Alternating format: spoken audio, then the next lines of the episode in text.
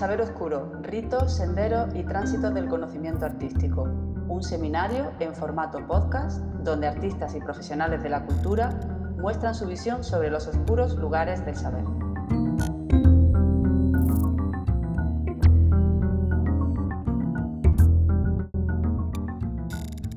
Buenas noches, Abel.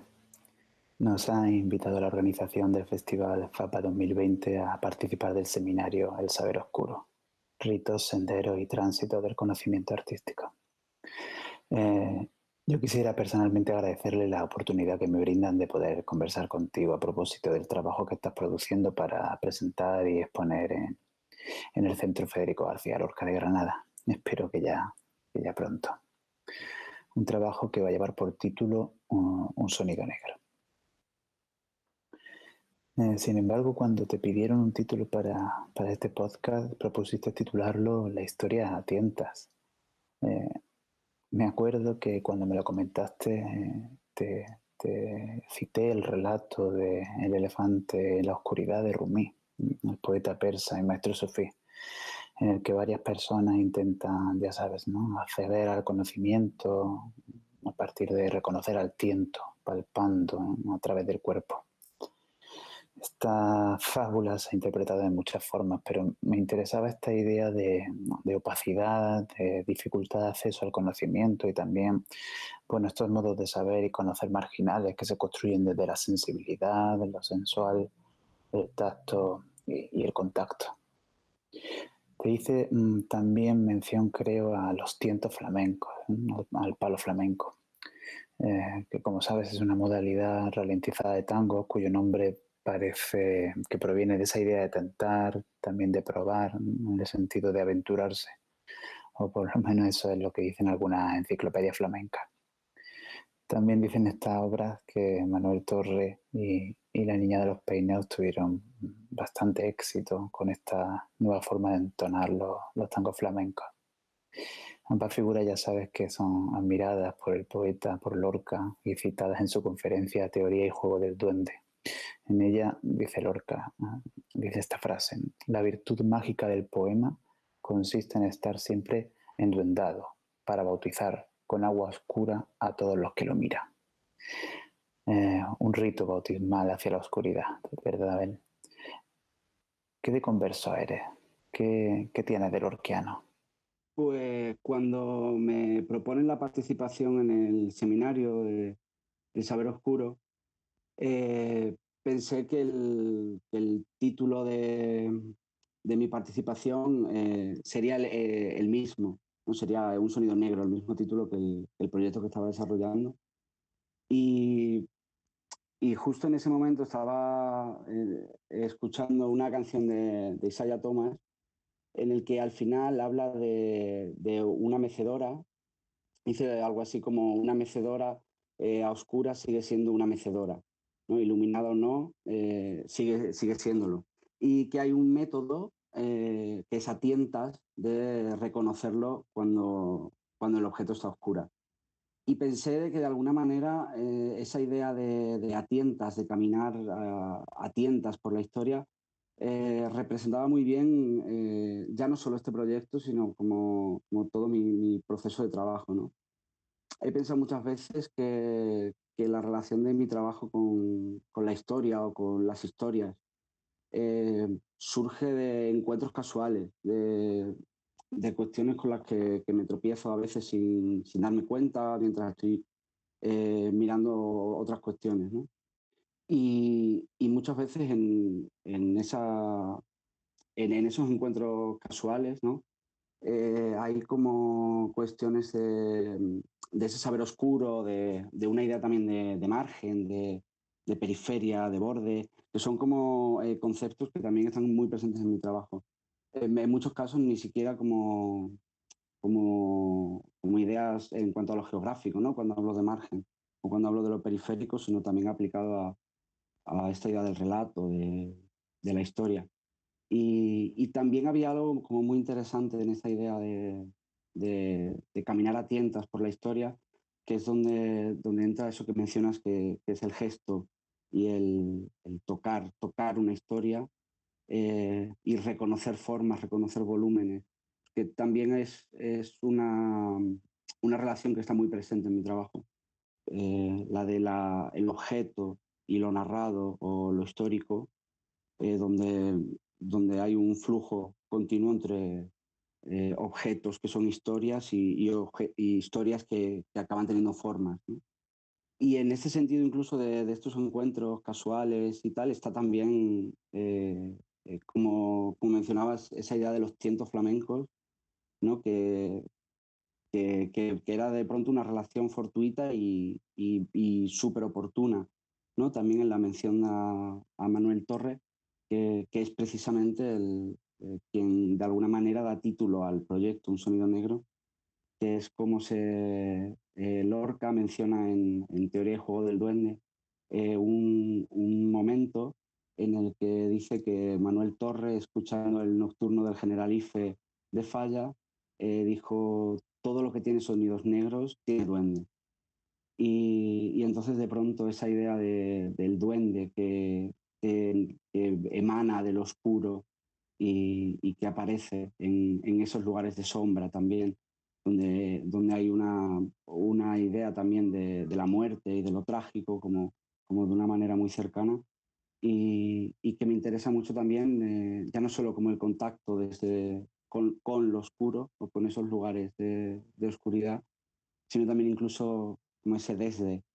Hay, hay otro documento muy, muy interesante que, que recuerdo ahora que es eh, una carta anónima eh, que envían a, a Lorca eh, después de, una de las después de presentar su conferencia sobre, sobre el duende, que está firmada como la, la amiga íntima del duende.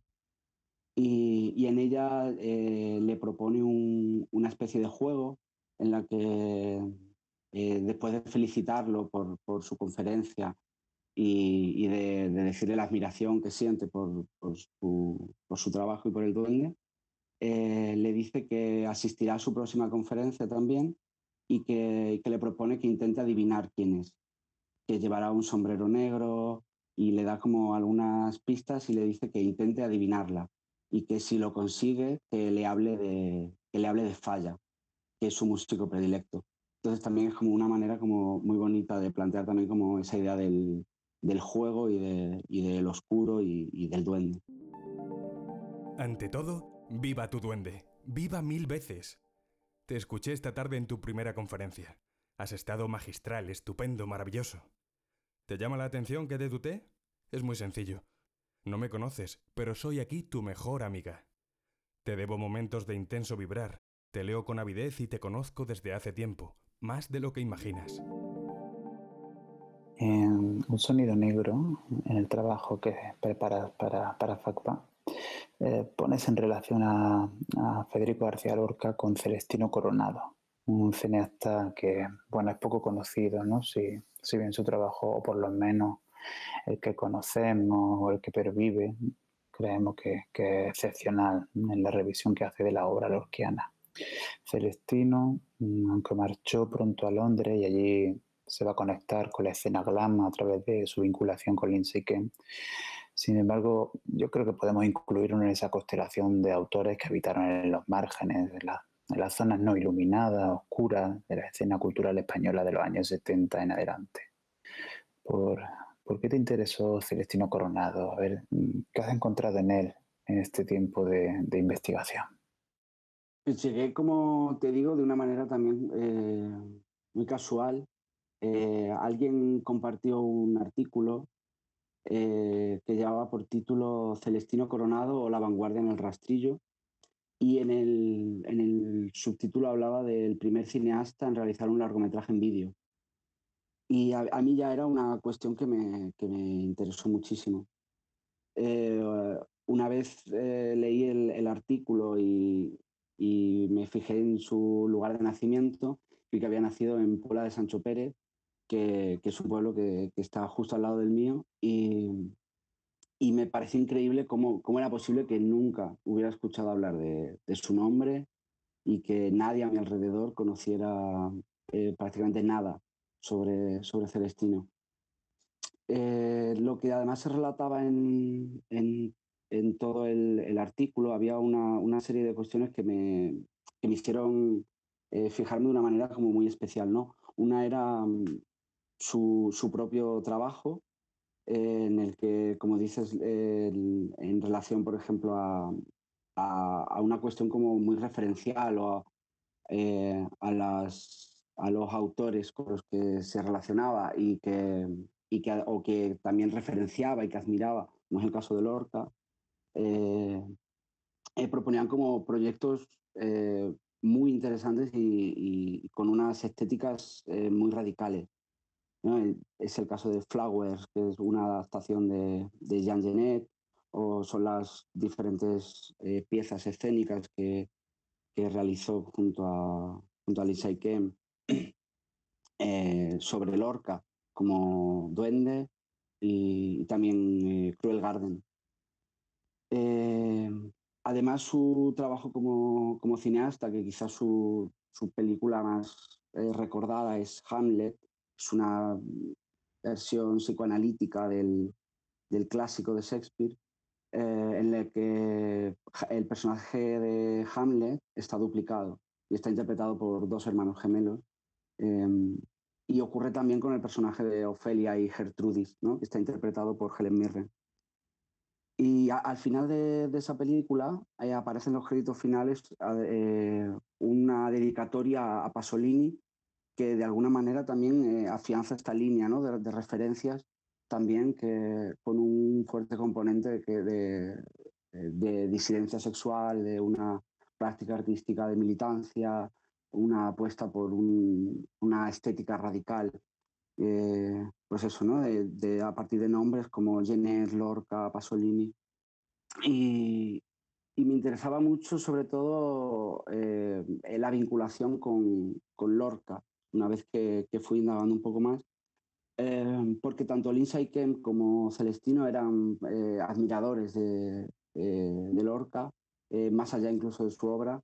Y, y de hecho Lindsay Kemp decía que, que, él hacía con la danza lo que Lorca con las palabras, que era volcar ahí sus miedos, sus frustraciones, sus anhelos, sus pasiones.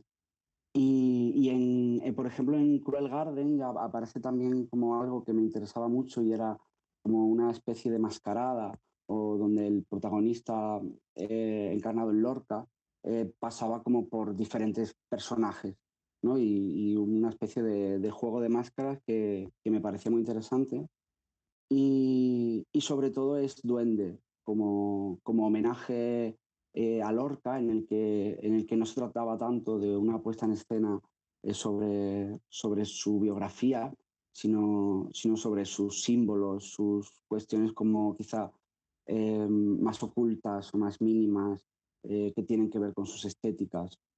Y de hecho en el, en el estreno de, de, esa obra, de Duende, eh, Poema Fantástico para Federico García Lorca, en su estreno en Roma, una de las críticas que, que salieron publicadas decía que, esa obra era, representaba una tragedia eh, mucho más antigua que, que Lorca, ¿no? una, tragedia que provenía de Góngora, de Goya.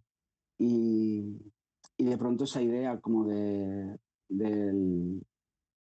la, tragedia, de, de la historia, de, de, una cuestión como también de las raíces, de, una especie de genealogía como mucho más más profunda, eh, me interesaba mucho y, de hecho además eh, enlazaba como con una manera de trabajar también y con, y con otros de mis proyectos anteriores. Y, creo que la otra, la otra cuestión que también me interesó muchísimo de, de Celestino eh, era que en el, en el, artículo se señalaba que, que sus, al, al, morir en 2014 todas sus pertenencias fueron donadas, de ahí el, título de, Celestino Coronado, La vanguardia en el rastrillo, ¿no? donde se, de alguna manera se especulaba qué era lo que se había perdido ¿no? en, en todas esas pertenencias que podría tener eh, Celestino, ¿no? de no saber de alguna manera eh, qué, qué, es lo que le falta a la historia, ¿no? no saber ni siquiera cuáles son las piezas que faltan. Y que algunas de ellas o algunas cuestiones he ido como descubriendo y que, y que he ido encontrando a través de, de otros canales, pero me, me, interesaba mucho pensar en, en, en lo ingrato de, de, la memoria en ese sentido también, de, de cuáles son los relatos que, que olvidamos, cuáles son las historias de las que cuidamos y, y de qué manera cuidamos las historias del otro. En todos los países, la muerte es un fin. Llega y se corren las cortinas. En España no. En España se levantan. Muchas gentes viven allí entre muros hasta el día en que mueren y los sacan al sol. Un muerto en España está más vivo como muerto que en ningún sitio del mundo. Hiere su perfil como el filo de una navaja barbera. Eh, José Valdelomar, un autor que seguro te interesa, incluye en sus tientos de erótica celeste un poema titulado Tu duende sonriendo. Otra vez la referencia al duende.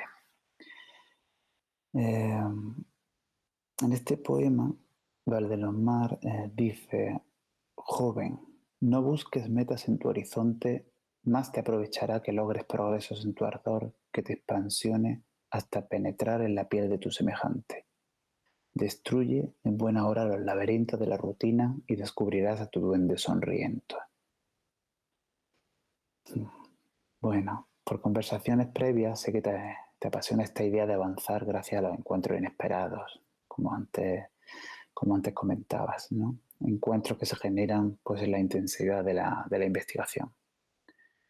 Parece que el proceso de trabajo de un sonido negro, por lo que puedo saber, por lo que hemos compartido, está lleno de azares, de relaciones fortuitas que obviamente sin eh, minusvalorar la capacidad de indagación que demuestra para hallar fuentes y, conectarlas, sí que han hecho que el proyecto genere pues unos encuentros singulares, tanto mágicos, que creo te han ayudado a conducirlo y a enriquecerlo significativamente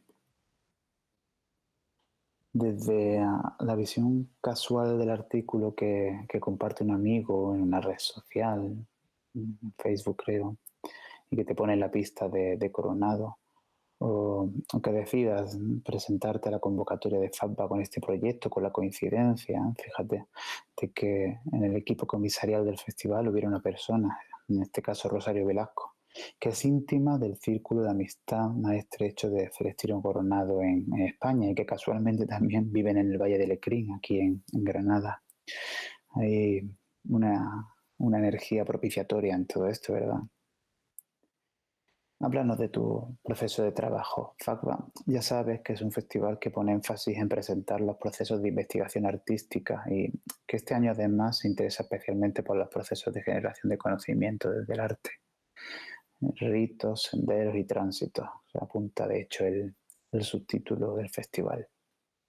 Como, comentaba, la, manera en la que encuentro o, me topo con la historia de Celestino em, fue de una manera eh, muy casual y, a partir de ahí sí que eh, empecé a, interesarme mucho más por, conocer qué, había, qué, eh, qué tipo de materiales se conservaban de, Celestino, qué se podía encontrar sobre, sobre sus películas, sobre, sobre muchos de sus proyectos.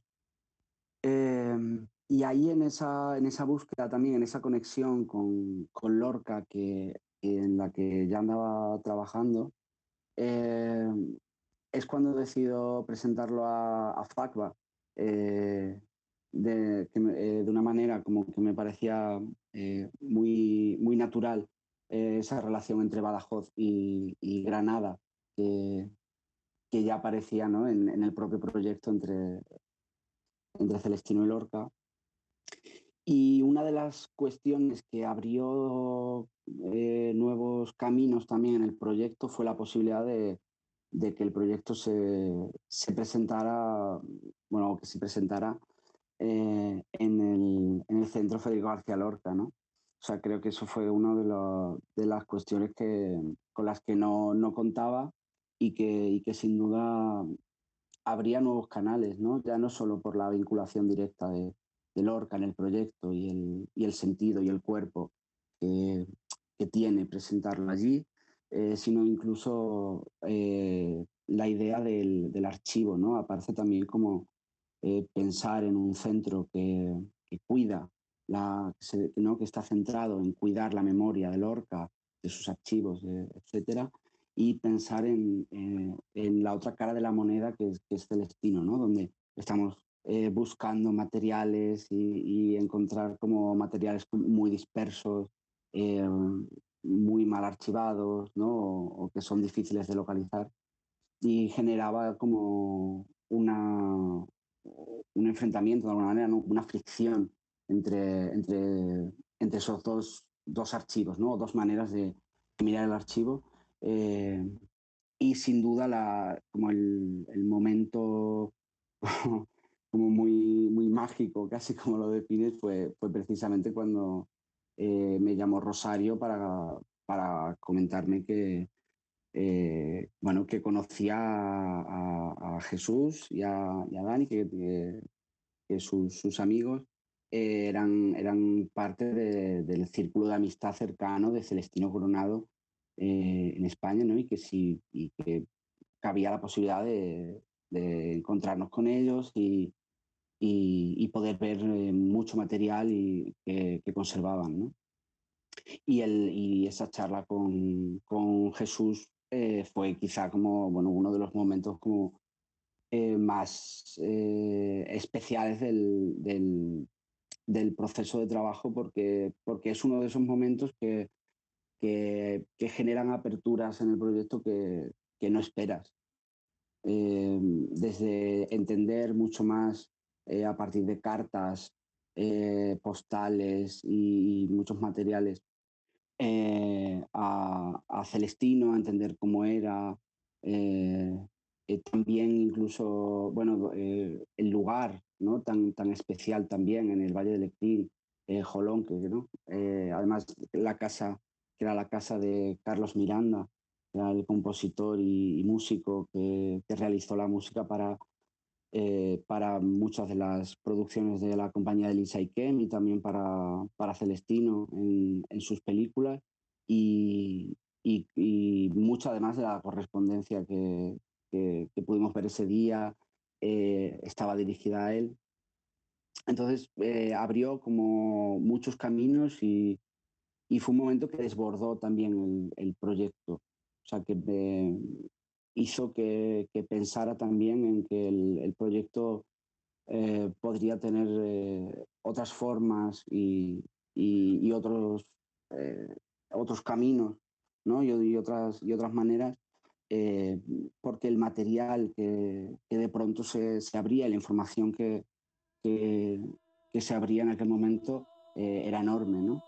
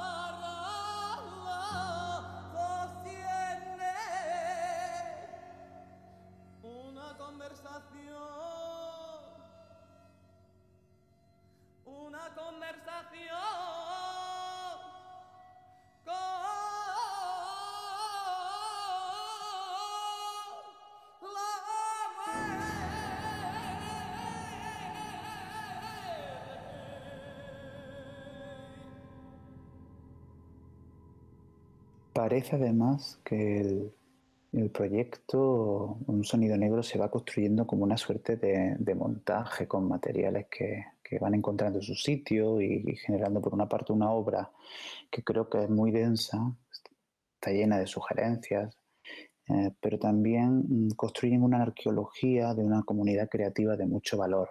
Este círculo londinense en torno a Lindsay Kemp, el propio Celestino Coronado, el músico Carlos Miranda, Jesús Rey, los amigos de Jolonque.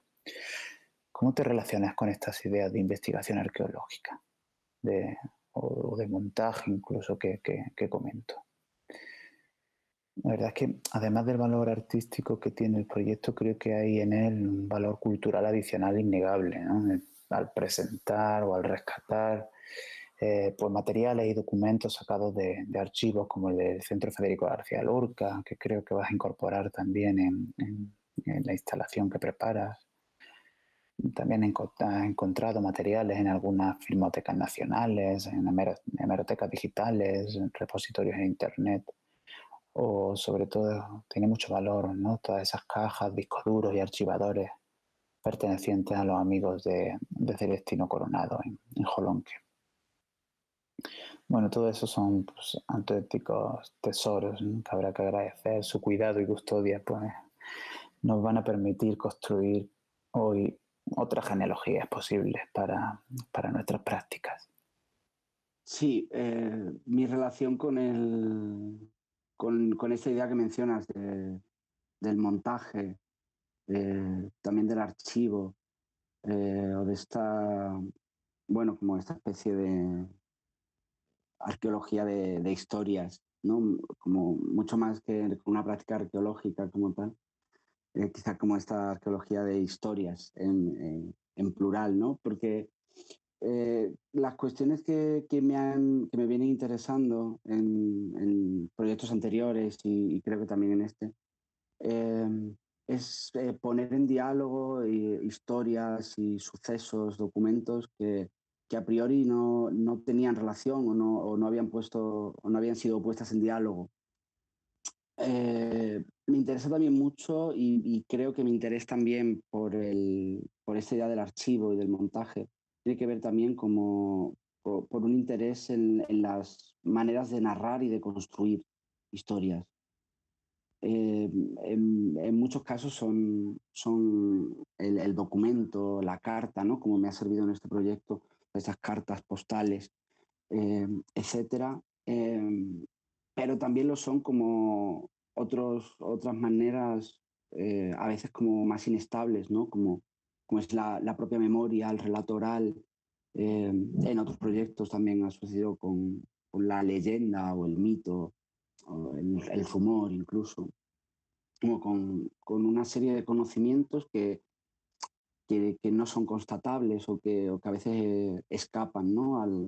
a, esa rigurosidad, ¿no? a la rigurosidad científica o, y, quizá esta, ese interés también como por, por esa revisión, ese buscar en, en, las historias, en, en, las historias pequeñas, en las historias que han sido ocultadas por otras historias, eh, es también como, como mencionas, como una búsqueda de, y una manera de construir eh, genealogías ¿no? y, de, y de hablar de, fantasmas compartidos ¿no? y de, de una especie de, legado. ¿no? Y, mi relación con el archivo y, con este tipo de práctica mm, viene por ahí. Y también eh, algo que me ha hecho mucho pensar en, este tipo de práctica a lo largo del proyecto eh, ha sido la idea del cuidado, o del afecto, ¿no? de pensar en, en, que trabajar eh, en ese tipo de práctica implica eh, esa idea de cuidar del otro, ¿no? cuidar de la memoria del otro, eh, cuidar de una memoria que ya puede cuidarse.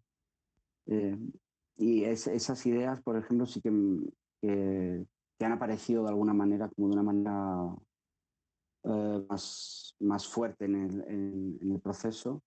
E incluso en una de las cartas que, pudimos leer en, en Jolonque, eh, que escribía Celestino a, Carlos Miranda, le decía que le enviaba eh, una serie de materiales y documentos en, dos paquetes diferentes por miedo a que se pierdan, ¿no? y que prefiere que se pierda solo uno.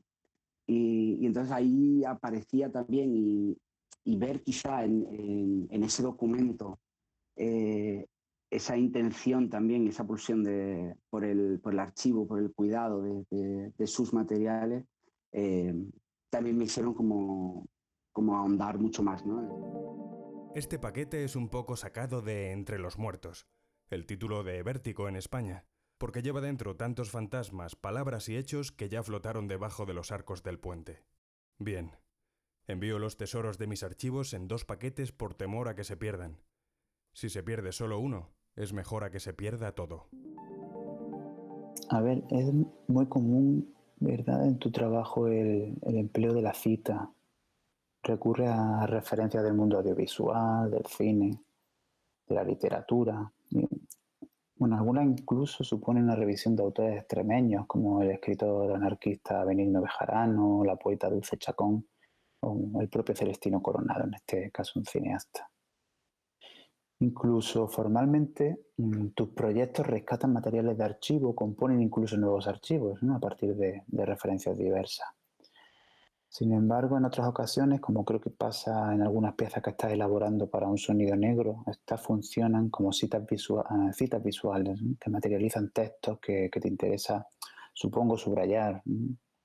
Quizás porque encuentras en ellos pues, una capacidad simbólica y comunicativa relevante en tu composición de proyecto. Eh, en cualquier caso, esas citas recurrentes en tu trayectoria artística manifiestan también Mm, bueno, esto lo pienso yo, tu posicionamiento político en relación a la historia, a la memoria, a nuestro pasado y sus conflictos y a los relatos que prevalecen frente a, los que se marginan. Eh, ¿Tú te planteas tu trabajo en estos términos? O sea, ¿Qué reacciones esperas que, suscite tu trabajo en el público? Sí, yo creo que cuando trabajas con, eh, con ciertos referentes, ¿no? con las historias de las que decides hablar o, aquello que, que, abordas en tu trabajo supone sin duda un, posicionamiento político, ¿no? Y en, mi caso, eh, sin duda es así, o sea, sí que, sí que lo planteo en, en esos términos.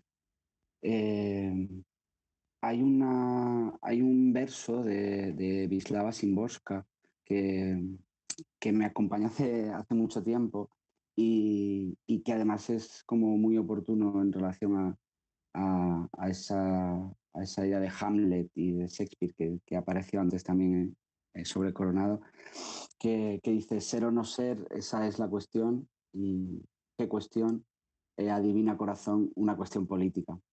Y, y, creo que esa idea del, del ser y, y de aquello que es y que no es, de aquellos relatos que están y que no están, eh, poner el foco sobre, sobre esas cuestiones eh, creo que, es sin duda una, una cuestión política. ¿no?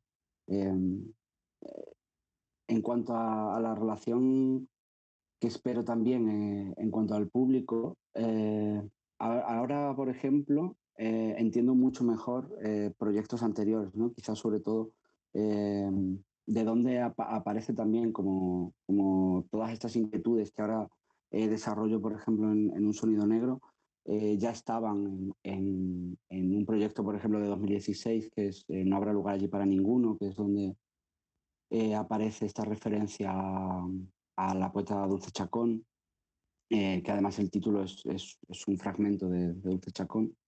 Y, por ejemplo, en, ese proyecto me preguntaba cómo, cómo, se había construido la, la idea de lo extremeño que era cómo se había construido una, una identidad o, una imagen que, que eh, en, ocasiones encontraba ¿no? y que era como, como una imagen muy concreta.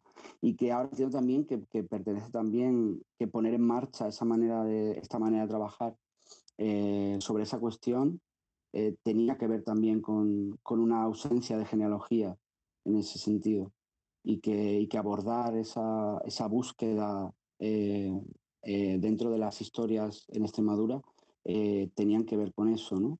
Porque al inicio de, ese proyecto eh, me centraba, sobre todo, mi interés estaba en, en, ver cómo se repetía de alguna manera una especie de sujeto pasivo eh, en cuanto a, la idea de lo extremeño, ¿no? que se había repetido en, diferentes eh, eh, narraciones, ¿no? En, Los Santos Inocentes, en, las Urdes de Buñuel, como una especie de sujeto mártir, ¿no?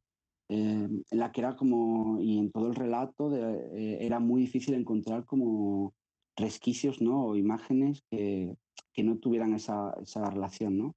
Y ahí, por ejemplo, encontré a, Víctor Chamorro, que, que hablaba de, un suceso que, que, yo hasta ese momento no, no conocía, que era el, el, 25 de marzo, que fue, un, eh, que fue el 25 de marzo de 1936, eh, que supuso un, un asalto masivo de, de, de, campesinos y yunteros extremeños a, a ocupar las tierras, ¿no? Y fue un evento eh, que sin duda eh, da la vuelta toda, daba la vuelta a toda esa imagen de alguna manera que, se venía repitiendo, ¿no? Como de, sujeto pasivo, de casi mártir, y, que aportaba una, un relato que, que, no había, ¿no? Y que yo no encontraba tampoco en, en, esa idea de, eh, de lo extremeño, ¿no?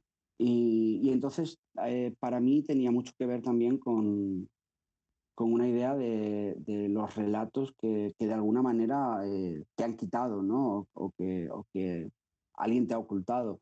Porque en, ese caso, por ejemplo, era igual de curioso que, nadie de, mi entorno conocía el 25 de marzo, ¿no? Y, de hecho que, se reclamaba desde varios sectores como, como Día de Extremadura. Y, entonces eh, aparece bueno, esa idea de, de cuántos relatos como ese eh, permanecen ocultos y permanecen en la sombra hasta que, hasta que mm, se decide darle voz, ¿no? Y, ahí, por ejemplo, en ese sentido, eh, Dulce Chacón decía en una entrevista, eh, yo no me fui de Extremadura, a mí me arrancaron. Y, esa, esa idea que me parece como muy bonita de aquello que, que te han arrancado cuando tiene que ver con, con, la raíz, ¿no?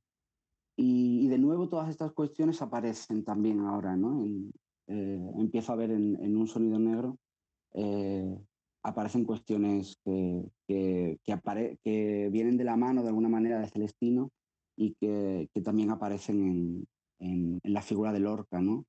Ocurre con esta idea de la, de la raíz, que, tiene mucho que ver también con, con Teoría de Juego del Duende, donde aparece continuamente y que, y que de cara al proyecto aparece también ¿no? en el, en el vídeo que he estado, que he estado trabajando, que es eh, Nocturno, eh, como una visita nocturna a un jardín fantástico que es, un, que es a la vez una carta homenaje a, a, a Celestino Coronado, ¿no?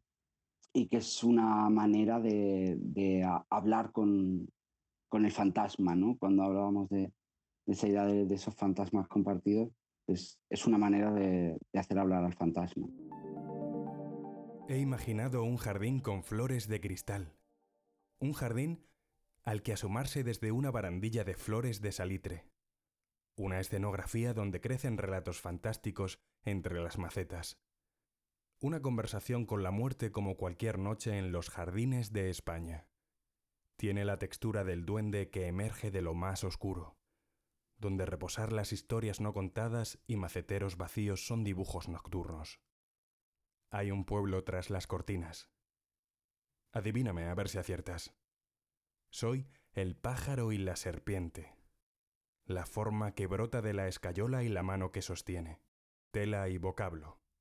Si presientes cuál de todos soy, háblame de los sonidos negros. Abel, has citado a Lorca, a Genet, a Pasolini, al propio Coronado.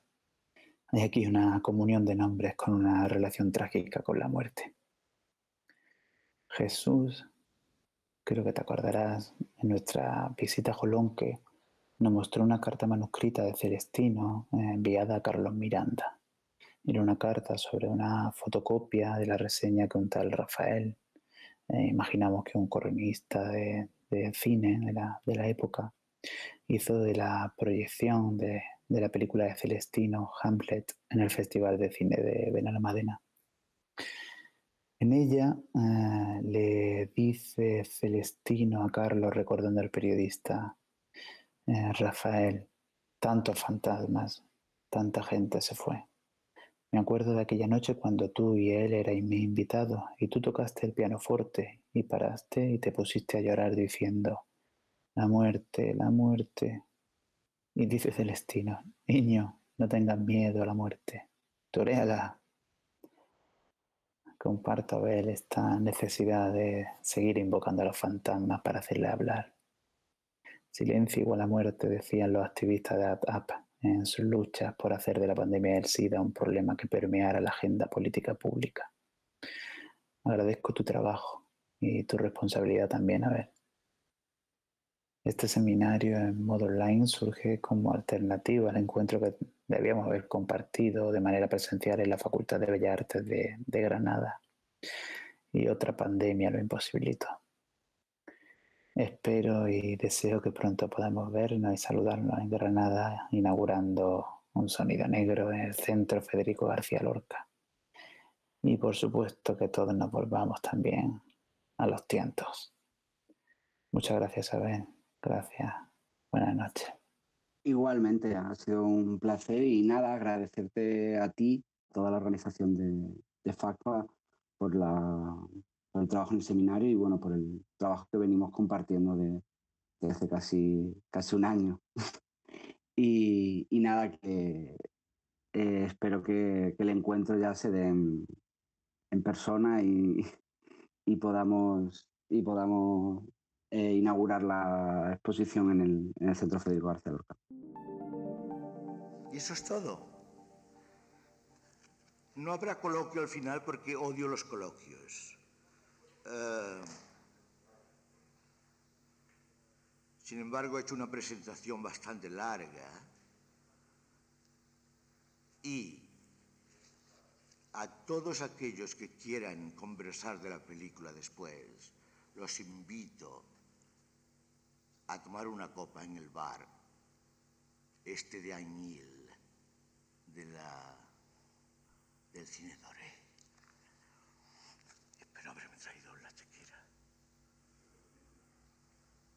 Muchas gracias.